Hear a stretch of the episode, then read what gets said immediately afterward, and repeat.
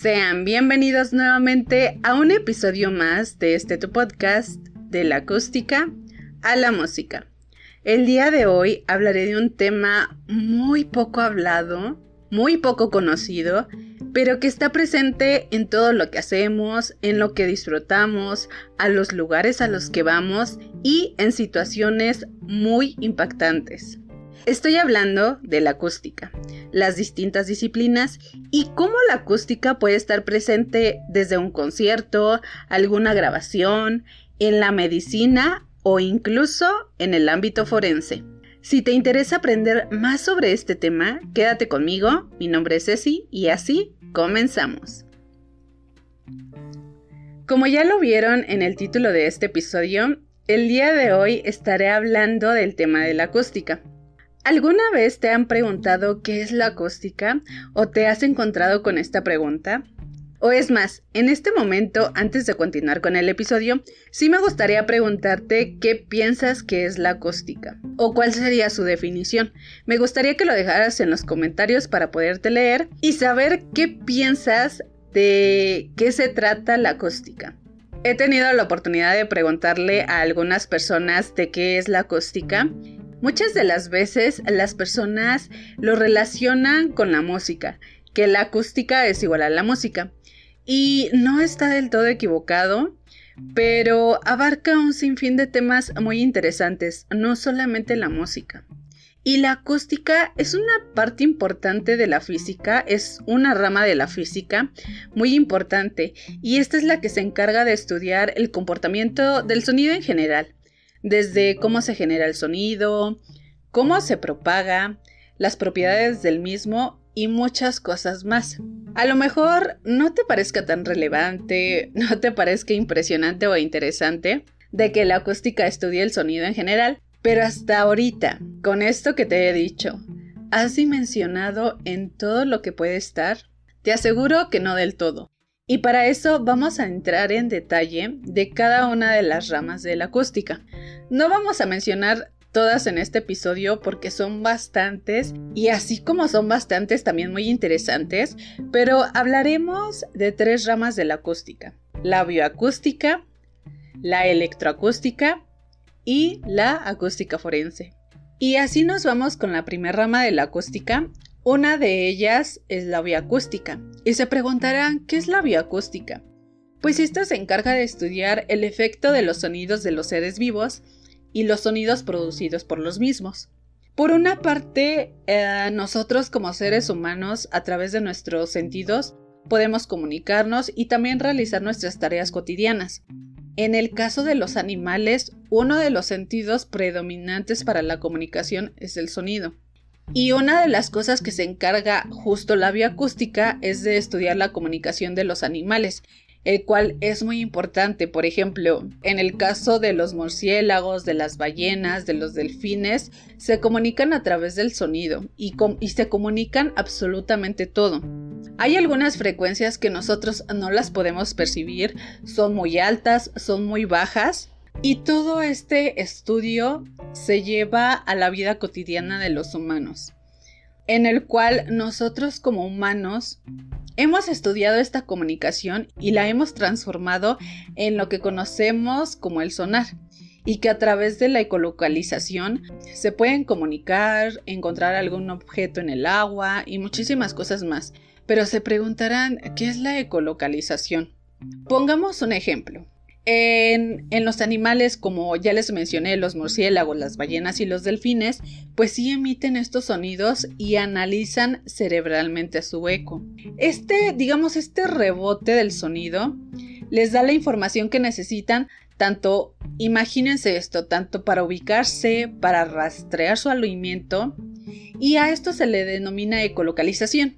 Y esto es muy interesante porque cómo hemos adaptado esa comunicación de los animales, cómo la hemos adoptado nosotros en la comunicación, en, el rastreo de la tierra, en el rastreo del mar. Y bueno, la ecolocalización sí cobró relevancia en estos últimos años y se preguntarán por qué.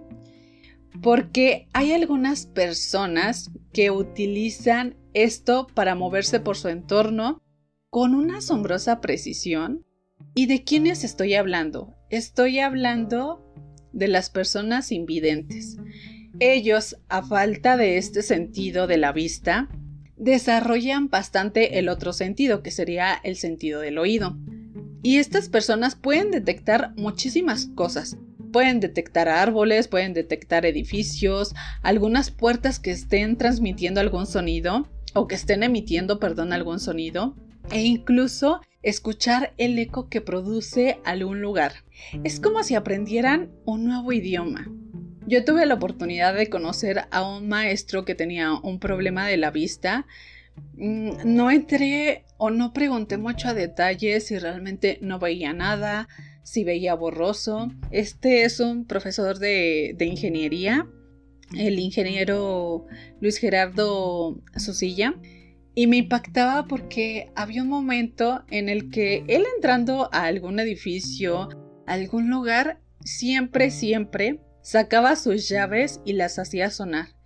Y lo impresionante para mí en ese momento era ver que no tropezaba con nada, no chocaba con nada, aparte de que ya tenía una habilidad para moverse, y me quedé con esa duda del por qué hace ese tipo de cosas.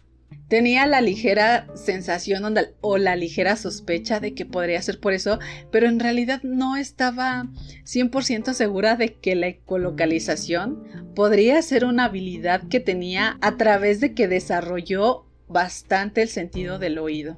Algo muy interesante, tal vez les guste, tal vez no, pero son datos muy interesantes y de esto se encarga la bioacústica.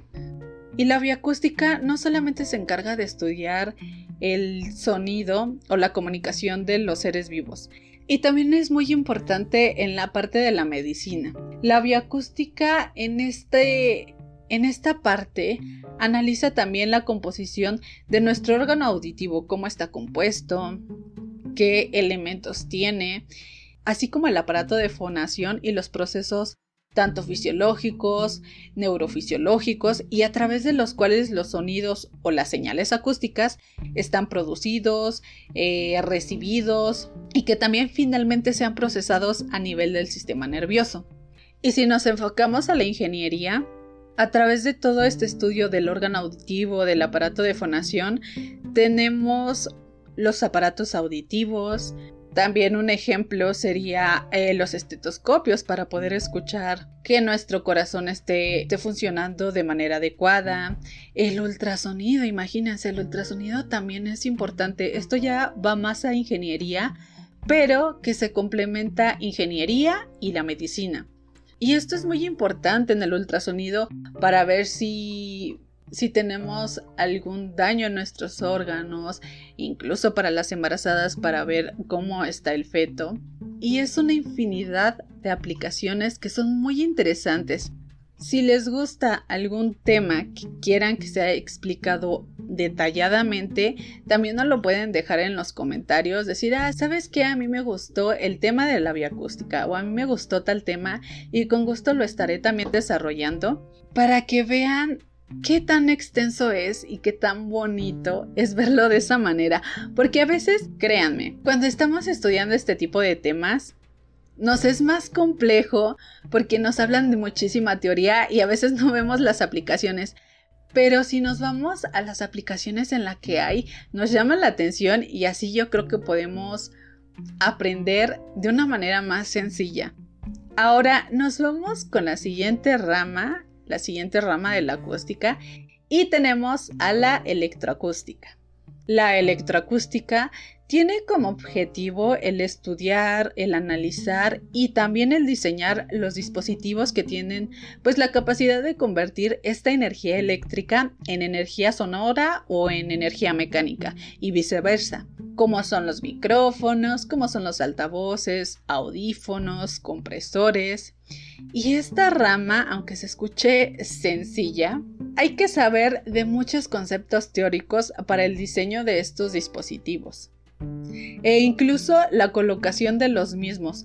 Un ejemplo que podría decirles es que si tú que eres hombre o mujer y quieres colocar un sistema de audio en un coche, No lo puedes poner así como así, porque los dispositivos que se utilizan o que quieres utilizar a lo mejor no son los adecuados, la potencia que estás administrando no es la adecuada, sí podría haber fallas o no podría funcionar adecuadamente. También eh, lo vemos, por ejemplo, en el caso de los podcasters, a veces se encuentra con esta cuestión de qué micrófono puedo utilizar, qué conexiones, qué interfaz y así nos vamos, ¿no? Qué altavoces, qué audífonos para mezclar. Y aquí también entra muchísimo la ingeniería y los conceptos teóricos, porque mucho nos hablan de, bueno, es que tus audífonos tienen que tener una impedancia de tal, tal, tal, tu micrófono también tiene que tener un rango de frecuencias y hay distintos tipos de micrófonos. A lo mejor si tú eres podcaster o simplemente lo quieres para cantar, hay un cierto tipo de micrófonos. No puedes utilizar algún micrófono que se utilice, por ejemplo, para batería, porque no es el adecuado. Entonces, esta parte o esta rama de la acústica se encarga del análisis y el diseño de estos dispositivos. E incluso en algo sencillo, si tú quieres escuchar la música que te gusta y que tenga una buena calidad, a lo mejor buscas unos audífonos y le preguntarás a alguien, ¿y qué audífonos me recomiendas? Y a veces ellos te dicen, bueno, es que depende por esto y esto y estas razones. Vean cómo nosotros tenemos esa rama de la acústica en nuestros oídos. Y a veces no nos ponemos a pensar, pero hay demasiadas, demasiadas cosas. Y en este caso de la electroacústica, está en casi todos los dispositivos que escuchamos. A lo mejor en un concierto, todo el sistema lineal que está en el concierto para que tú puedas escuchar adecuadamente, para que puedas escuchar a tus cantantes favoritos, aquí ya se mezclaría con un poquito de, de ingeniería en espacios, en cómo van colocados, pero una parte importante sí son los dispositivos que se utilicen, por ejemplo, en los conciertos. Y por último, nos vamos por una rama de la acústica que a lo mejor les va a impactar. Y estoy hablando de la acústica forense. ¿Sabías que esto puede existir? ¿Que existe la acústica forense? Yo tampoco, créanme que yo tampoco, hasta que lo conocí. Y esta es una rama tanto interesante como muy espeluznante. La acústica forense está presente en casos de investigación policíaca o en pruebas periciales. ¿Y cuál es el objetivo de esta rama o de esta especialidad? Cuando se habla de alguna extorsión, sí ya nos vamos a temas un poquito más complicados, pero cuando se habla de alguna extorsión, eh, de la privación de la libertad de alguna persona, lo que estos investigadores forenses a través de una grabación o llamada, que son los elementos que se analizan, se buscan los siguientes objetivos. Tanto los rasgos de identidad, por ejemplo, donde se tiene un registro hablado, se busca establecer eh, estos rasgos de identidad, como la edad, eh, bueno, una edad aproximada, el sexo, la complexión, etc. También otro objetivo es saber a través de la grabación si esta está manipulada, si está editada, si está distorsionada. A través de esto se puede saber. También un objetivo eh, es el saber en el área geográfica donde se encuentra el hablante o el estrato social que tiene.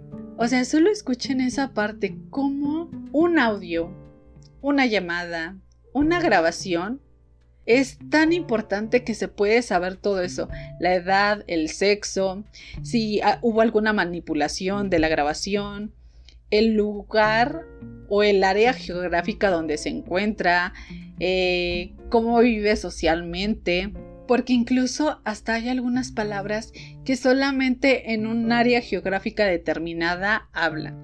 Y esto me recuerda a un profesor que tuve la oportunidad de, de tener alguna de sus clases realmente muy importantes. Y estoy hablando del profesor Iván Sarmiento. Lamentablemente eh, falleció, pero dejó enseñanzas muy importantes. Él decía que a través de una grabación se podía hacer absolutamente todo. como les estoy diciendo, el, la edad de la persona, el sexo, en dónde se encontraba, a lo mejor en qué estado, por la forma en la que hablaba o ciertas palabras que solamente se podían hablar en un área geográfica determinada. Y él nos dijo algo muy importante. Él decía que la voz era tu huella dactilar porque no cambiaba a través del tiempo. Sí podrían cambiar algunas cosas, pero si analizaban tu voz a través de un software, se podían dar cuenta algunas características, algunos fonemas que no cambiaban conforme pasaban los años.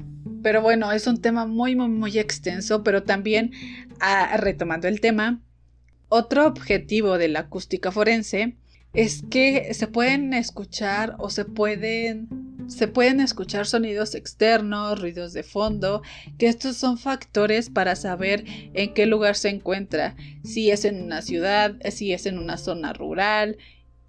E imaginen esto, dimensionen esto, también para saber en qué clima está, si es un lugar frío, si es un lugar cálido, cosa que no lo puedo creer, pero realmente pasa.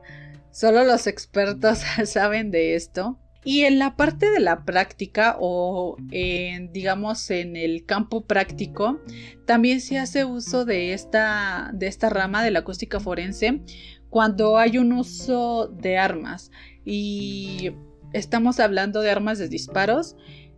Se hacen investigaciones para determinar el tipo de arma que se utilizó, el ambiente donde se desarrolló ese crimen. Y es muy impactante porque si hubo un lugar en donde esa persona o en donde alguna persona perdió la vida, obviamente se tienen que hacer las pruebas, las pruebas periciales de eso. Y aquí es donde entran, aquí es donde entra la acústica forense, donde se encargan de analizar el tiempo de disparo, el tiempo del sonido, el impacto, si es que hubo o no testigos, porque hay veces que por no quererse involucrar muchas personas dicen, bueno, es que yo no escuché nada y a veces hacen esas pruebas para decir, no, obviamente se tuvo que haber escuchado a lo mejor alguna alguna cierta distancia y se hacen todos ese tipo de procedimientos muy interesantes. Cuando se interviene en la parte interrogatoria al detenido, muchas veces se graba la conversación y ahí es donde se puede analizar su voz y absolutamente todo, o sea, se puede analizar su voz y si tienen una grabación del detenido y esa voz concuerda, ah, bueno, a través de un análisis, y si concuerda la grabación como la voz del detenido, ya hay más pruebas para que para que puedan detener a esa persona. Y aquí hay un estudio inmenso, no solamente de estudios matemáticos, en todas requieren estudios matemáticos, pero aquí va desde los estudios matemáticos, desde el estudio de la voz humana, la parte de la fonética, la estructura del aparato fonador, que es como lo habíamos comentado en la parte de, de la bioacústica. Vean qué tantos temas hay que abarcar y uno, y uno se complementa con el otro. Todos tienen que tener un conocimiento básico de lo que es el sonido, del cómo, del cómo se emite, del cómo se distribuye, de todas, de todas las cosas. Esto tiene que ver también con muchas matemáticas, pero vale la pena saber un poquito más de esto. Quisiera entrar a detalle en todas las ramas de la acústica, pero es imposible, nos llevaríamos horas y horas pero si les gustaría que hablara de un tema en particular, de una rama en particular que les haya interesado mucho, lo pueden dejar en los comentarios y yo con gusto estaré desarrollando más este tema y así aprender de cosas que están presentes entre nosotros, pero no nos damos cuenta o no le tomamos la atención adecuada. Y bueno, así es como concluimos el tema de hoy. Claro, esta es la primera parte. Pero sí me gustaría que dejaras en los comentarios qué rama de la acústica te llamó más la atención. Si te gustó o hay alguna persona que conozcas que le guste este tema o que incluso esté interesada o interesado en estudiar estos temas, eh, compárteselo. Como lo he dicho en un episodio, el conocimiento es oro y qué mejor que compartir el conocimiento con los demás.